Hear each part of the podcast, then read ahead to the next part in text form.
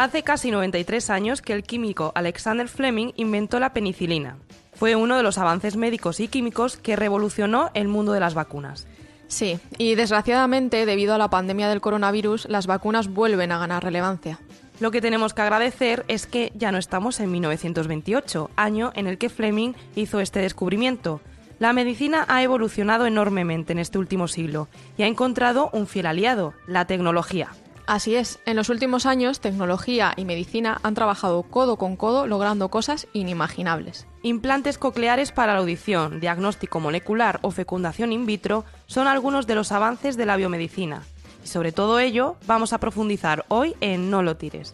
Yo soy Lidia Álvarez. Y yo, Alicia Navarro. Quedaros con nosotras para descubrir más sobre las implicaciones tecnológicas de la medicina, cómo nos han cambiado la vida y sobre todo cómo nos la cambiarán en un futuro. No lo tires, un podcast del suplemento Activos sobre la nueva economía.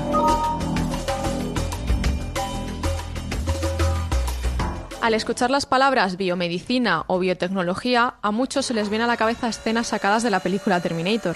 Pero esta ciencia es más común de lo que parece y está muy presente en nuestro día a día. Eso es, cada vez que nos tomamos un antibiótico o que nos realizan una prueba de rayos X, hacemos uso de ella. Es verdad, la biomedicina no es más que una disciplina que aplica principios y técnicas de la ingeniería al campo de la medicina. Por ejemplo, Alicia, seguro que conoces a alguien que lleva toda su vida con gafas, ¿verdad? sí, claro, mi madre, y además nunca sabe dónde las deja. Pues para ella y para el resto de personas que tienen problemas oculares, la biomedicina ha desarrollado los llamados lentes biónicos. Lidia, así no ayudamos a que los oyentes dejen de asociar la biomedicina a películas de ciencia ficción. Bueno, déjame que te lo explique y a lo mejor hasta convences a tu madre para que se opere. Se trata de una cirugía en la cual se introduce una especie de lentilla entre la córnea y el cristalino. Y de esta forma se corrige de un plumazo varias deficiencias visuales. ¿Y es seguro? Según el Instituto de Microcirugía Ocular, no tiene ningún riesgo diferente al de cualquier otra cirugía. Eso sí, recalcan la importancia de no frotarse los ojos y mantener reposo después de la operación. Pues Lidia, nos has dado un buen ejemplo de cómo la biomedicina puede cambiarte la vida mejor. Y te voy a dar otro más. Bueno, mejor dicho, te lo va a dar un adolescente gallego. Estás escuchando No lo tires, el podcast de activos sobre la nueva economía. Rubén Feijó nació en Nayarit, una pequeña localidad de Urense, hace 17 años. Fue un niño feliz y no dejó que le afectara en ningún momento el haber nacido con una amputación parcial de la mano debido a factores congénitos, y ni mucho menos lo que opinara la gente. En general diría que no. Sí que es cierto que hay personas que a primera vista pueden dudar de tu capacidad para hacer algo, y esto es completamente comprensible. Pero una vez demuestras que sí eres capaz, estas personas suelen quitarse esa idea de la cabeza. El 5 de junio de 2019 siempre será un día especial para Rubén. Tras varias operaciones, al fin recibe su prótesis. Rubén, con el apoyo de su familia, empezó el proceso para adquirir su mano nueve meses antes, al acudir a su médico especialista. Allí preguntó por clínicas en las que poder obtener la mano. El propio Rubén reconoce que las opciones eran muy reducidas debido a la rareza de su amputación, lo que además significaba unos costes muy elevados. Pero las buenas noticias llegaron, y el Servicio Gallego de Salud le concedió la financiación para conseguir su prótesis. En mi caso empezó con una consulta en el hospital para preguntar si existía la posibilidad de conseguir una prótesis como la que ahora tengo. Se remitió la solicitud para la prestación ortoprotésica y fue aprobada. Una vez conseguido el visto bueno, comenzó el proceso de pruebas, de ajuste y de adaptación de la prótesis hasta que la recibí finalmente nueve meses después. Desde entonces la vida de Rubén ha cambiado mucho y todo para mejor. Él mismo describe este proceso como un viaje fantástico, en el que gracias a su mano biónica ahora puede comer y asearse con mayor facilidad. En general, los cambios más importantes son los pequeños. Sobre todo, es de gran ayuda a la hora de hacer cosas que requieren de una cierta destreza bimanual o motricidad fina. Pero la historia de Rubén es más impresionante todavía. El sueño de este chaval gallego es ser piloto de avión. Sí, de hecho Rubén confiesa que no se interesó por la prótesis por un tema estético o por limitación. Él quería pilotar un avión y no iba a dejar que su discapacidad le frenara. A pesar de tener muchos factores en su contra, incluida la legislación española a este respecto, Rubén consiguió acceder a las pruebas prácticas en simulador en la Agencia Estatal de Seguridad Aérea en Madrid. Bueno, en estos momentos me encuentro esperando una evaluación práctica en Madrid, que consiste en una prueba práctica de vuelo para demostrar la, aptitud física ya que hace unos meses pasé el reconocimiento médico de clase 2 necesario para obtener la licencia de piloto privado, la PPL, pero claro, este proceso se verá retrasado un poco por la situación de pandemia que estamos viviendo. Rubén es un claro ejemplo de coraje y perseverancia. Y además ha demostrado que con un poquito de ayuda por parte de la biomedicina puede lograr todo lo que se proponga. ¿Quieres saber más sobre la nueva economía? Búscanos en las principales redes sociales. Muchos años de evolución han tenido que pasar hasta que Rubén pudiera disfrutar de su mano. De hecho, la primera prótesis de la historia data del año 300 a.C. Sí, las prótesis han existido toda la vida, pero para verlas como las conocemos ahora hubo que esperar hasta 1997. Ese fue el año en que Otto Bock abrió la nueva era de las prótesis biónicas con la SILEG, controlada por un microprocesador que ha sido de los más usados hasta ahora. Para que nos lo explique mejor, hemos hablado con Iris Jiménez, responsable de comunicación de Otoboc. Podemos decir que el campo de la ortopedia ha estado en constante desarrollo durante los últimos 100 años. Sin embargo, es verdad que con la llegada de tecnologías como la inteligencia artificial, hoy en día podemos conseguir soluciones que se acercan mucho al comportamiento natural del cuerpo humano. Por ejemplo, encontramos manos protésicas que basan su funcionamiento en el reconocimiento de patrones de cada persona, rodillas controladas por microprocesador, capaces de adaptarse a las necesidades del usuario, órtesis electrónicas que dan soporte en todo el ciclo de la marcha, o incluso pies propulsados de forma electrónica para un menor desgaste de energía. Nosotros en Otoboc también fabricamos sillas de ruedas y ayudas para la movilidad. esto es un área muy importante también para otros muchos usuarios y aquellos que utilizan prótesis. Todos estos avances procuran acercar a las personas a sus prótesis y hacerlas extensión de sí mismas.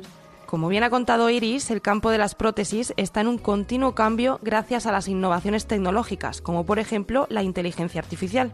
Estos cambios de los que habla son necesarios para que los afectados logren una inclusión completa en cualquier entorno, también en el laboral, como ha sido el caso de Rubén y su sueño de ser piloto. Por eso le hemos preguntado a Iris cómo se está adaptando el mercado a este nuevo tipo de prótesis biónicas. Es verdad que aunque las prótesis básicas continúan siendo muy fuertes en el mercado, cada día aumenta el interés de los usuarios y los profesionales de la ortoprotésica por soluciones más innovadoras y adaptadas a las necesidades particulares de cada persona. Por ejemplo, ya no solo podemos optar a un solo modelo de pie protésico que nos permita únicamente caminar, sino a muchos dependiendo de cómo nos desenvolvemos en nuestro día a día. Encontramos personas que pasean, que corren, que montan en bicicleta e incluso hacen surf. Nuestro modo de vivir y actividades han cambiado mucho en el último siglo y por ello es necesario adaptarse a estas condiciones. Esta demanda, cada vez más variada, también se ve afectada por un mayor conocimiento del sector ortoprotésico. Nuestros usuarios y los profesionales buscan la manera de cubrir esas necesidades y expectativas con la intención de llevar una vida autónoma y, completa. No te olvides de buscarnos en www.elperiódico.com barra activos. Ya hemos dejado claro todos los beneficios que trae a la sociedad la biomedicina y la importancia de contar con buenos profesionales en nuestro país. Así es, Lidia. De hecho, según destaca el INE, los biomédicos tienen una de las tasas de paro más bajas de España, alrededor del 3,5%. Dicho de otra forma, de los graduados en biomedicina en el curso 2013-2014, el 91% tenía trabajo pasados cinco años. Además, la importancia de estos profesionales ha ganado relevancia con la crisis del coronavirus. Por eso da tanta pena saber que el 30% de los graduados en biomedicina en 2014 han decidido irse al extranjero a desempeñar su labor. Pues sí, la verdad es que es una pena. La gran mayoría se marcha a Alemania o Reino Unido. Este éxodo se debe en parte a la falta de inversión. Bueno, pues para intentar solucionar esto, el Gobierno destinará 134 millones de euros a la acción estratégica de salud. Esta iniciativa representa la principal herramienta para la financiación de la investigación biomédica y sanitaria en España. Eso sí, varios expertos del sector afirman que no es suficiente y que a la investigación biomédica debería destinarse al menos un 1% del PIB. Para recordarnos la importancia de esta ciencia, hemos hablado con Luis Montoliu, investigador del Centro Nacional de Biotecnología, que nos ha contado cómo ha impactado la tecnología en la medicina. desde la posibilidad de desarrollar modelos animales modificados genéticamente de una forma mucho más precisa, por ejemplo con la edición genética, con las herramientas CRISPR, pero también desarrollando dispositivos que sirven para dirigir con mayor precisión uh, los medicamentos hacia la célula diana con nanodispositivos, con nanotecnología o por ejemplo pues desarrollando nuevos vectores que también se han desarrollado por la biotecnología, vectores virales que sirven, pues, por ejemplo, para llevar estas vacunas, estas vacunas COVID, vectores basados en adenovirus o en adenovirus asociados o mm, las nuevas vacunas basadas en mRNA, que en definitiva, o en RNA mensajero, que en definitiva son un ejemplo de biotecnología aplicada a la medicina. También hemos querido preguntarle por el futuro próximo de la biotecnología aplicada a la medicina. Esto es lo que nos ha contestado Luis. La biotecnología está siempre atenta a cualquier nuevo desarrollo. Hace ocho años apenas conocíamos las herramientas CRISPR como un sistema de defensa que usan las bacterias para defenderse de los virus y ocho años después pues las hemos convertido en un eficaz y muy versátil sistema de edición genética que nos permite editar cualquier gen de cualquier organismo. ¿no? Tanto es así que ha recibido el Premio Nobel de Química el pasado mes de octubre. El futuro próximo de esta ciencia, por lo tanto, es seguir avanzando y seguir aprovechando todos los nuevos avances, todos los nuevos hallazgos que se produzcan, tanto desde el ámbito de nuevos vectores como del ámbito de nuevas sustancias, de nuevas aproximaciones terapéuticas, de nuevas aproximaciones diagnósticas. Todo ello pues va a redundar en una mejor, más y mejor medicina. ¿No sabes lo que es la nueva economía? Búscanos en www.elperiódico.com barra activos y te lo contamos. En este capítulo de No lo tires nos hemos centrado en los avances biotecnológicos y en el gran beneficio que traen a la sociedad. Justo, ya sea a través de operaciones oculares o implantes de prótesis biónicas. Por eso es tan importante la inversión en este campo, para que otros chicos y chicas como Rubén puedan tener una vida mejor. Y con este importante mensaje nos despedimos. Podéis encontrar más información sobre este tema y el resto de cuestiones que tratamos en www.elperiódico.com barra activos y también en nuestras redes sociales. Estamos operativos en Facebook, LinkedIn, Instagram y Twitter.